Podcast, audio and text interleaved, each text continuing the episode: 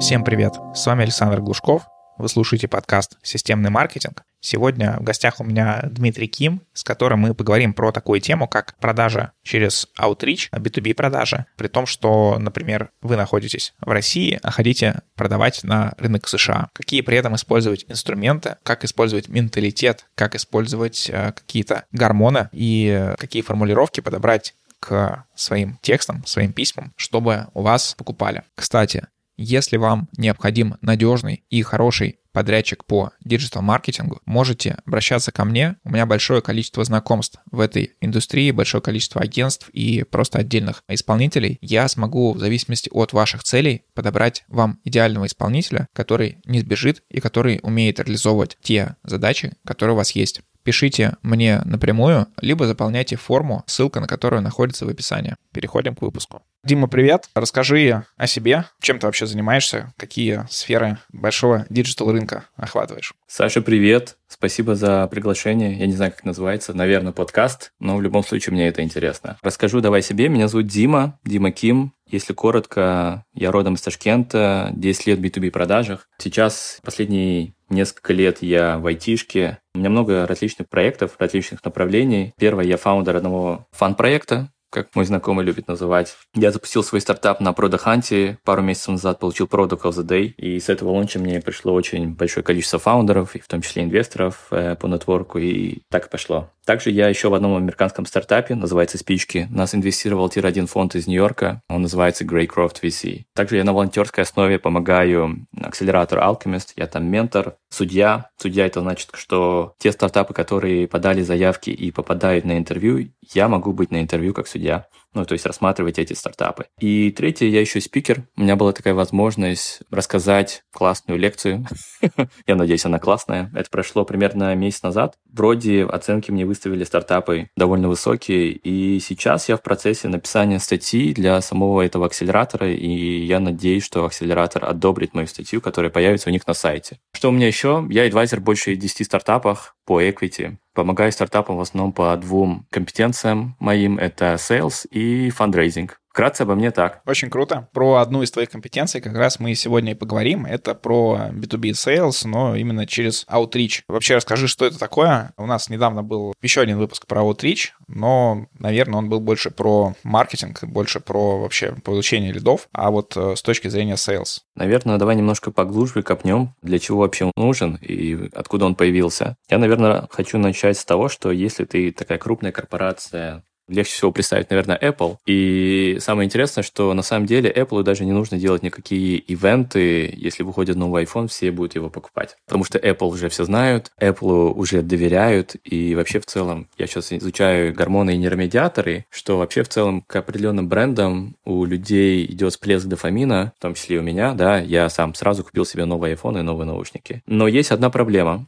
Проблема у стартапов, что когда стартапы запускаются, их никто не знает. То есть никто не знает Apple, нет доверия, непонятно, ну, всплеска дофамина у людей не идет, я имею в виду потенциальных клиентов и инвесторов. Поэтому стартапы ну, многие фаундеры просто считают, что если они сделают какой-то продукт, к ним придет сейчас куча клиентов и куча инвесторов. На самом деле так это не работает. И есть такой большой mind map по лидогенерации. Если у тебя будет огромное количество слушателей, я буду рад, если они ко мне придут, я майнмэпом этим поделюсь. И там очень большое количество каналов лидогенерации, и смысл стартапа заключается в том, что ты должен понимать, какой канал выбрать, чтобы, скажем, приложить меньше усилий и получить больше выхлопа, да, там по принципу Парета. Ты можешь много чего использовать. Ты можешь использовать контент-маркетинг, ты можешь использовать веб-сайт, PPC, рекламу, SEO, но дело в том, что если говорить конкретно про B2B стартапы, то это не совсем хорошо работает на начальном уровне, потому что ты можешь вкладывать десятки тысяч долларов, а выхлоп только появится через полгода, чего не очень-то и хочется. Поэтому появился Outreach. И что же это такое?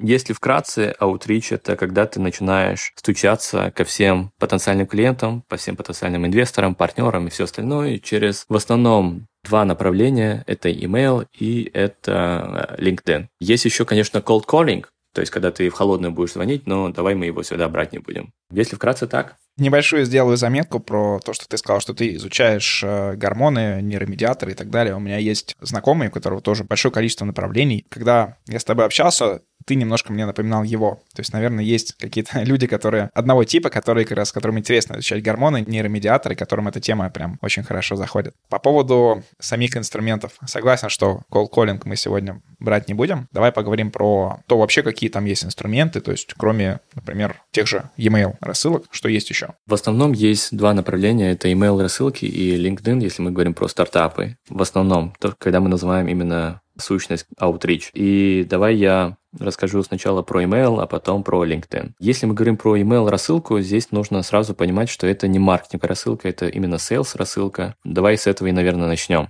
Если мы делаем, например, мобильное приложение, и у нас, например, миллионы пользователей, и у нас выходит какая-то новая фича, и мы хотим об этом рассказать нашим пользователям, которых там больше миллиона. В этом случае мы используем такие тулы, как там, MailChimp, Unicenter и все остальные, которые большинство людей знают, потому что это именно маркетинговая рассылка. И какие плюсы, в чем смысл? Смысл в том, что на самом деле, например, мы подключимся к MailChimp, да, на самом деле все письма высылаются не с наших доменов не с наших серверов, а именно с серверов MailChimp. То есть мы даем добро, точнее MailChimp начинает нам доверять, и он может выслать, например, миллионы писем в течение одного часа. То есть мы сразу достучимся до всех. Плюсы в того, что мы можем сразу утричить огромное количество людей, сделать массовую рассылку. Какие здесь минусы? Минусы такие, что люди точно понимают, что это именно promotions, что это реклама, что это не письмо, которое написано вручную, например, которые люди любят получать, там, как инвесторы, как потенциальные клиенты и так далее. То есть, если мы сделаем, например, массовую рассылку на миллион инвесторов через MailChimp,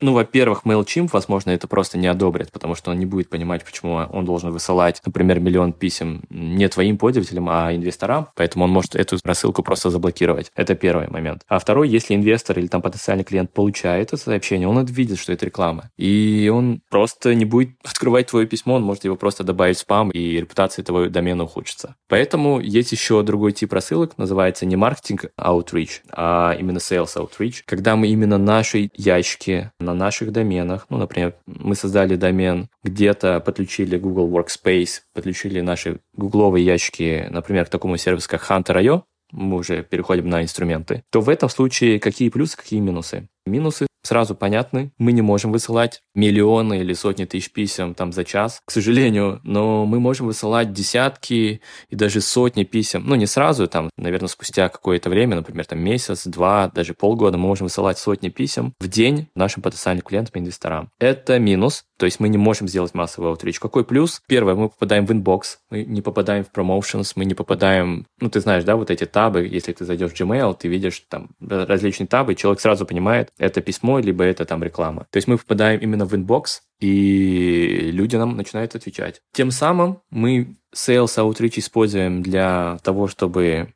сделать, скажем, в кавычках массовую рассылку по потенциальным клиентам, либо инвесторам. У меня как раз-таки есть кейс. В начале этого года я помог одному стартапу, мы заутричили 3000 инвесторов, получили 500 ответов. Фаундер был два месяца full time на звонках, он гражданин России, и он там в середине лета закрыл раунд на миллион долларов. Это все, что касается email outreach а. Если вкратце рассказать про LinkedIn Outreach, это все то же самое, но есть определенные моменты. Конверсия у LinkedIn Outreach обычно всегда выше, потому что люди видят твой профиль, люди видят, что ты живой человек, что это не просто письмо, что это социальная сеть. То есть опять там начинает играть дофамин, начинает играть доверие, и тем самым конверсия выше. Но есть минусы, что LinkedIn не любит Outreach. Он частенько его, ну, там, делает различные лимиты. Лимиты эти постоянно меняются. Что имеется в виду под лимитами? Что я не могу, например, в этой соцсети взять и выслать, например, там, 500 приглашений в друзья, в кавычках, моим потенциальным инвесторам. То есть там это жестко ограничено, и можно, если группа говорить, то можно высылать там от 5, если профиль твой не раскачан, если у тебя очень мало коннектов в твоем профиле, ну, там, скажем, до 100. И можно высылать до наверное, 50 коннектов в день в друзья. Если у тебя профиль прокачанный, например, там больше тысячи, больше двух тысяч, больше трех тысяч коннектов у тебя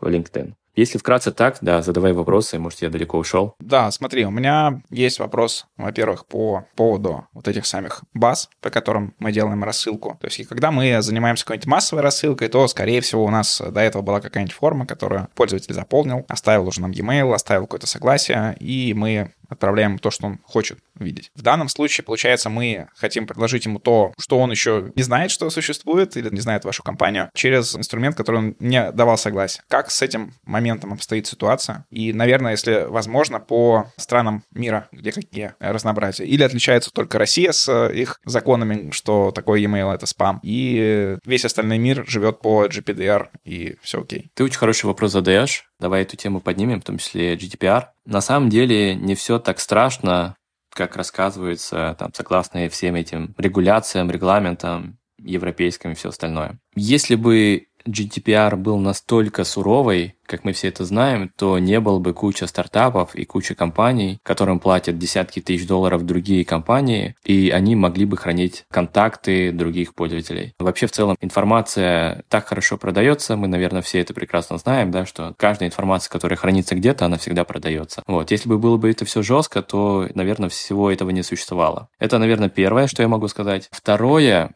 что касается, что люди не давали согласия на какую-то рассылку и все остальное, я бы, наверное, сказал так, что когда мы делаем массовую рассылку именно в плане потенциального клиента либо инвестора, это немножко другая рассылка, не в плане того, что мы делаем, например, маркетинговую рассылку на какую-то фичу. Если я подписан предположим, на Dodo Pizza, Aviasales и так далее, и они начинают меня спамить, я начинаю отписываться, они меня начинают спамить и все остальное, я от этого реально устаю, потому что я реально согласия не давал, но они меня спамят. К сожалению, наверное, я ничего не могу сделать на моем уровне, и я просто добавляю их в спам. Ты, возможно, даже это лучше меня знаешь. Но если мы говорим конкретно про потенциальных клиентов и инвесторов, здесь немножко другая ситуация. Во-первых, если мы когда пишем инвесторам, инвесторы всегда ожидают, что им напишут какой-то стартап, поэтому конверсия в ответ всегда довольно высокая, это первое. И второе, они, в принципе, ожидают, что им стартапы начнут писать. Было бы странно, чтобы они сказали, вы не можете мне писать, потому что я не давал согласия. Они, наоборот, ожидают, что ты им напишешь, потому что им интересно узнать про какой-то новый стартап, в который можно инвестировать. А если мы говорим про потенциальных клиентов, здесь, наверное, другая немножко конверсия в плане того, что потенциальные клиенты не ожидают от тебя получить письмо, и они реально не давали добро, и они тебя не ожидают, что ты им напишешь. И вот здесь как раз-таки начинает играть магия холодного письма. То есть вопрос, как ты напишешь это письмо. Если ты напишешь это письмо не очень интересно. Отвечу довольно политкорректно. Хотел сказать, что если ты напишешь письмо в стиле индусов, да, некоторые индусы пишут идеальные письма, что человек поймет, что это не спам, что это письмо реально предназначено ему, что это письмо настолько интересное, что он реально захочет ответить и выйти с тобой на созвон, то человек даже не будет думать о том, что он не давал добро, потому что ему это становится интересно. Но тут я, наверное, сказал, что вопрос того, как ты зайдешь какое ты письмо напишешь, насколько интересно с тобой будет дальше пообщаться. Да, по поводу того, что при попадании в целевую аудиторию, то целевой аудитории все равно я полностью согласен. У меня был пример, когда мы сделали лендинг, и клиент, который нам оставил заявку, он говорит, вы лендинг плохой сделали, вообще мне не понравился, я оставил заявку только потому, что мне нужно было. Хотя, по сути, мы просто супер точно попали в этого клиента. Еще у меня будет вопрос, ты говорил про индусов. Правильно я понимаю, что этот инструмент хорошо работает, когда вам нужно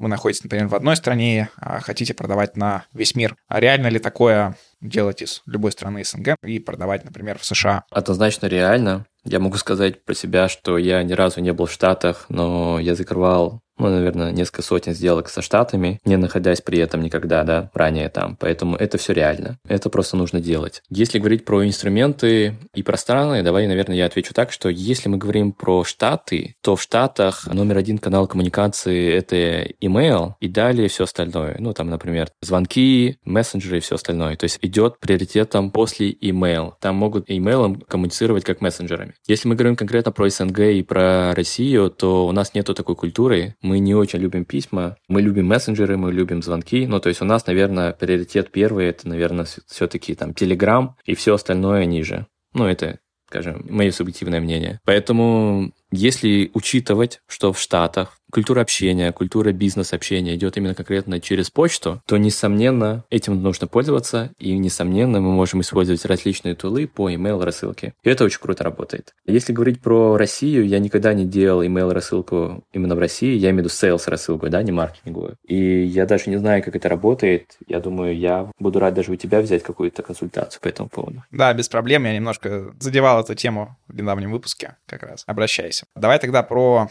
такие более технические моменты поговорим. Есть ли какое-то у тебя понимание, какая-то формула построения сабжекта или тела письма, или каким образом сделать письмо, которое будет интересно, которое откроют, и не только откроют, дочитают и выполнят то действие, которое ты закладываешь? Наверное, я начну с того, что немножко подальше иду. Есть один канал лид-генерации, у которого самая высокая конверсия — это нетворкинг. Почему? Потому что мы социальные животные, мы склонны доверять нашим знакомым. Я бы сказал, практически весь малый бизнес, который существует абсолютно во всем мире, он в основном начинает работать на базе нетворкинга. Если мы говорим, например, про аутсорс-разработку в России, в СНГ и во всем мире, то в основном там все клиенты приходят по нетворку. Меня часто спрашивают фаундеры, как это все настроить через LinkedIn. Я обычно отвечаю, если у вас команда меньше 30 человек, даже не стоит пытаться это делать, стоит развивать нетворкинг. Да, понятно, это фаундеру не всегда удобно, учитывая, если он там технический фаундер и все остальное, но это стоит делать, потому что здесь вопрос продаж. К чему я это все говорю? К тому, что мы можем пользоваться этой магией нетворка в том числе и в наших письмах, потому что наши письма холодные, а мы должны их сделать теплыми, мы хотим высокую конверсию. И в том числе я ранее говорил про дофамин, и понимание, как работает дофамин, мы можем использовать в том числе и в продажах. Теперь переходим к твоему вопросу. Если мы говорим про subject, например, название письма, обычно и все названия письма я делаю так, чтобы... Ну, то есть, давай так. Первое. Какая цель названия письма? Вот, например, мы открываем Gmail, я получаю письмо, я даже не вижу тело письма, я вижу только название письма, и у меня цель одна, чтобы я только кликнул на это письмо и открыл его. Поэтому цель названия письма, чтобы человек взял и кликнул почему человек начнет кликать. Если мы там напишем что-то спамовое, возможно, люди не будут открывать. Но если мы напишем его имя, люди обожают свои имена, это гормон дофамин. Люди обожают успех чужой, и в том числе свой. Люди обожают числа, люди обожают громкие имена, вот это все мы как раз-таки можем использовать. Об этом я рассказываю там на своих лекциях, что такое продажи. Поэтому наша цель, чтобы мы написали такое письмо, которое стригерит человека, открыть это письмо. Опять же, повторюсь, это имя, это успех, это какая-то ценность, это числа, это громкие имена, это клиенты и все остальное. Тоже хочу добавить, что сабжект не должен быть большим. Если мы, например, пишем инвесторам, можно написать, например, там John, pre-seed round, и что-нибудь можно написать, что I hit 1 million ARR in 7 months. Мы такие письма писали недавно одному стартапу. То есть, что мы написали в названии письма? Первое, там, имя инвестора Джон. Дальше мы пишем, что мы закрываем пресид раунд. И дальше написали, что мы за полгода сделали 1 миллион долларов выручки в год. У инвестора это сразу сергирит в голове, он откроет это письмо. Теперь мы приходим к телу письма. Все то же самое, что я ранее говорил. То есть «Привет, Джон». И вот второе сообщение, как раз после имени, я люблю использовать тоже магию нетворка. Я люблю всегда писать, что кто-то кому-то порекомендовал обратиться. Почему? Потому что даже если люди не знают этого человека, да, но желательно использовать, мы сейчас эту тему обсудим, то у человека начинает работать самолюбие, эгоизм, это все э, вокруг э, гормона дофамина, он начинает думать, что вау, ко мне порекомендовали обратиться, я такой классный, значит, я такой умный, и значит, конверсия в прочитку следующего сообщения растет. Поэтому я рекомендую обычно все холодные письма писать с того, что кто-то порекомендовал к тебе обратиться. Под кто-то, естественно, там должно быть имя, фамилия. А потом мы должны писать письмо, опять же, чтобы у него случился всплеск дофамина. И какая наша цель вообще письма? Например, инвестор, клиент открыл письмо, нету цели продать ему. Нету цели закрыть сделки. Цель всего лишь одна, чтобы человек согласился на встречу. И поэтому мы пишем про то, что я ранее писал, про успех, про клиентов, про ценность, про числа. И просим клиента или инвестора выйти на созвон, где на созвоне мы уже будем рассказывать не только об этом, но и про наш продукт в том числе. Вкратце так. А вот ты говоришь про то, что нужно указывать, что кто-то тебя порекомендовал. Должен быть это реальный человек, или мы можем выдумать какого-нибудь персонажа и говорить, что вот тот Иван посоветовал тебя? Прекрасный вопрос. Наверное, самое идеальное, что если у тебя Предположим, есть какой-то американский advisor, американский инвестор, которого абсолютно все знают, и лучше, конечно, использовать это имя. То есть мы берем это имя, фамилию и используем в наших письмах. Иногда бывает у стартапов, что нету таких людей, да, там громких имен, то я обычно говорю, там, возьмите своего кофаундера и напишите, что там Вася Пупкин, my partner recommended reaching out to. То есть там мы даже не пишем, что это фаундер, мы пишем, что это мой партнер порекомендовал тебе обратиться. Должен быть это реальный человек, я против вранья, но я не против приукрашивания, и в этом случае я считаю, что это приукрашивание. Мы всегда можем сказать, что мой партнер порекомендовал обратиться только к самым лучшим инвесторам, и поэтому я тебе написал это письмо, и своего рода это будет полуправдой, полуприукрашиванием. Звучит все это как такая достаточно кропотливая ручная работа на небольшую целевую аудиторию. Есть ли какие-то варианты автоматизации всего этого или может быть, упрощения, какие-то лайфхаки? Все, что я рассказал только что, как раз это мы все в автоматизации можем и поставить. Потому что там, где имя, например, инвестора, это все заменяется, я не помню, как это называется, мы можем просто поставить name, и автоматически имя будет вставляться. Мы можем многие вещи делать в автоматизации, в том числе, например, там название компании автоматически вставлять, название индустрии автоматически вставлять и многие другие вещи. Поэтому все вопрос, как мы продумаем это письмо, чтобы было интересно. Человеку прочитать это письмо, согласиться на созвон с тобой, и ты уже там начал закрывать сделку. Что касается еще других лайфхаков, наверное, наверное, наверное, все, что я сказал, наверное, это все основное. Я тебе рассказал первое, что можно делать email рассылки, sales outreach, то есть вместо ручной работы можно автоматизировать сотни и тысячи писем. Это стоит делать, потому что достаточно потратить пару часов при настройке и дальше просто ждать ответы или там звонки от потенциальных клиентов и инвесторов. Это первое. Второе, было бы круто, если бы в продажах sales менеджеры или там фаундеры немножко понимали, что у других людей триггерит в плане дофамина, как я это говорил. И это можно использовать, потому что чем лучше мы будем понимать, что у нашего собеседника может триггерить, мы это можем использовать. Ну и в том числе, как писать письма, я рассказал, то есть мы можем использовать магию нетворкинга, магию всплеска дофамина и таским человека на сезон. Что я еще хотел сказать? Я люблю говорить, что вся жизнь наша конверсия. Например, если бы мы наш подкаст вели не аудио, а текстом, то, наверное, у людей было восприятие бы одно. Так мы ведем голосом это, восприятие будет немножко другое, оно будет намного лучше. Если бы мы с тобой записали бы вебинар, то есть нас было бы еще и видно, восприятие было бы еще намного круче. И вот самое интересное, что при живой встрече если бы это была бы какая-то конференция, ивент, и нас бы с тобой видели, как мы с тобой общаемся, восприятие бы наших зрителей, слушателей было бы еще выше. Ну, то есть это вопрос конверсии. И это мы в том числе можем использовать в нашем аутриче. Поэтому если мы находимся в том же городе, где наш потенциальный клиент или инвестор, или потенциально мы можем там оказаться в ближайшие пару недель или даже месяцы, да, мы можем приглашать человека не на звонок, а на встречу на кофе на 15 минут. И можем сказать, что, например, «Эй, чувак, я в том же городе, где и ты. Я буду рад приехать в твой ближайший Starbucks или любую другую кофейню, с тобой встретиться, попить кофе на 10-15 минут. Это очень хорошо работает. Люди, ну, у американцев тоже культура нетворкинга уже вшита давно. Это мы как раз-таки нетворчим, учимся у них. Поэтому они с удовольствием выпьют кофе, тем более 10-15 минут. Никогда не стоит письма писать, что давай созвонимся больше 30 минут. 30-40 час, это точно будет dead end. И стоит предлагать встречу. Да. Конверсия всегда при живой встрече растет в закрытии сделки. Они также видят тебя, они видят твою харизму, они видят какой то человек. Если ты им понравился, возможно, они тебе ничем не могут помочь, но они всегда могут тебя познакомить познакомить с кем-то другим. И где может случиться магия. Слушай, э, по поводу того, что офлайн встречи повышает конверсии. Это, кстати, недавно как раз я про это думал, что в России, например, бизнесмены там из 90-х, из начала 2000-х, которым было очень важно встретиться с тобой офлайн, и я с ними встречаюсь периодически. Потом было какой-то такой небольшой пласт, когда там все встречи перешли в онлайн, но сейчас, мне кажется, все возвращаются в офлайн, и даже IT-предприниматели, все, с кем я взаимодействовал, с ними, со всеми мы хотя бы там раз-два, но делали офлайн встречи. Отличается ли это еще в каких-то других ментальностях? То есть, например, про США рассказал, а в других странах по которым у тебя есть данные? Я, наверное, про другие страны не скажу, потому что у всех стран разный менталитет и разный уровень осознанности. Если мы говорим про пирамиду Маслоу и про пирамиду Дилца, то, наверное, Штаты находятся где-то на вершине, да, по этим показателям, а другие страны, в том числе наши СНГ, намного ниже. Но в любом случае у людей, опять же, может случиться всплеск дофамина при встрече с тобой, если ты прям очень сильно понравился.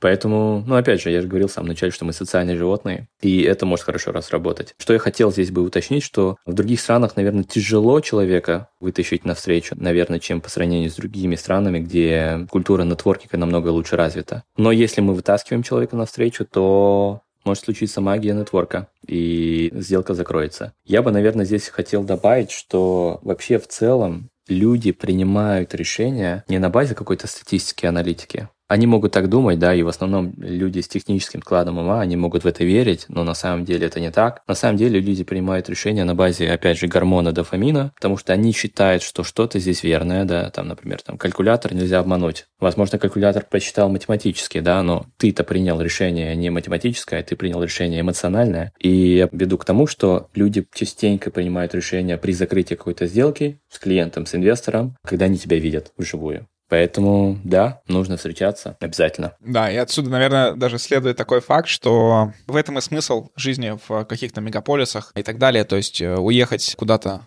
в леса и пилить оттуда большой проект на твой регион намного будет сложнее, чем сидеть в столице такого региона. Однозначно, сто процентов, сто процентов. Дима, спасибо тебе за выпуск, очень круто получилось. Напоследок я хотел бы от тебя такую мотивацию тем стартапам, проектам, которые сейчас в России, которых там не получилось получить инвесторов западного рынка в связи с текущей политической ситуацией. Какая-то мотивация им, чтобы они не опускали руки, чтобы они продолжали искать инвесторов или клиентов на западном рынке и не закрывались внутри России только или СНГ. Одна из моих ценностей — это рост. Я считаю, что наша жизнь — это постоянное движение, Поэтому, наверное, я бы хотел пожелать всем двигаться вперед, не находиться в зоне комфорта. Например, я жил в Питере три года, и когда случились февральские события, я осознал, что я был в дикой зоне комфорта, я не хотел уезжать из Питера, но осознал, что пора двигаться, и на самом деле правильно сделал, потому что много очень чего случилось за последний этот год. Поэтому, наверное, я всем пожелаю двигаться вперед,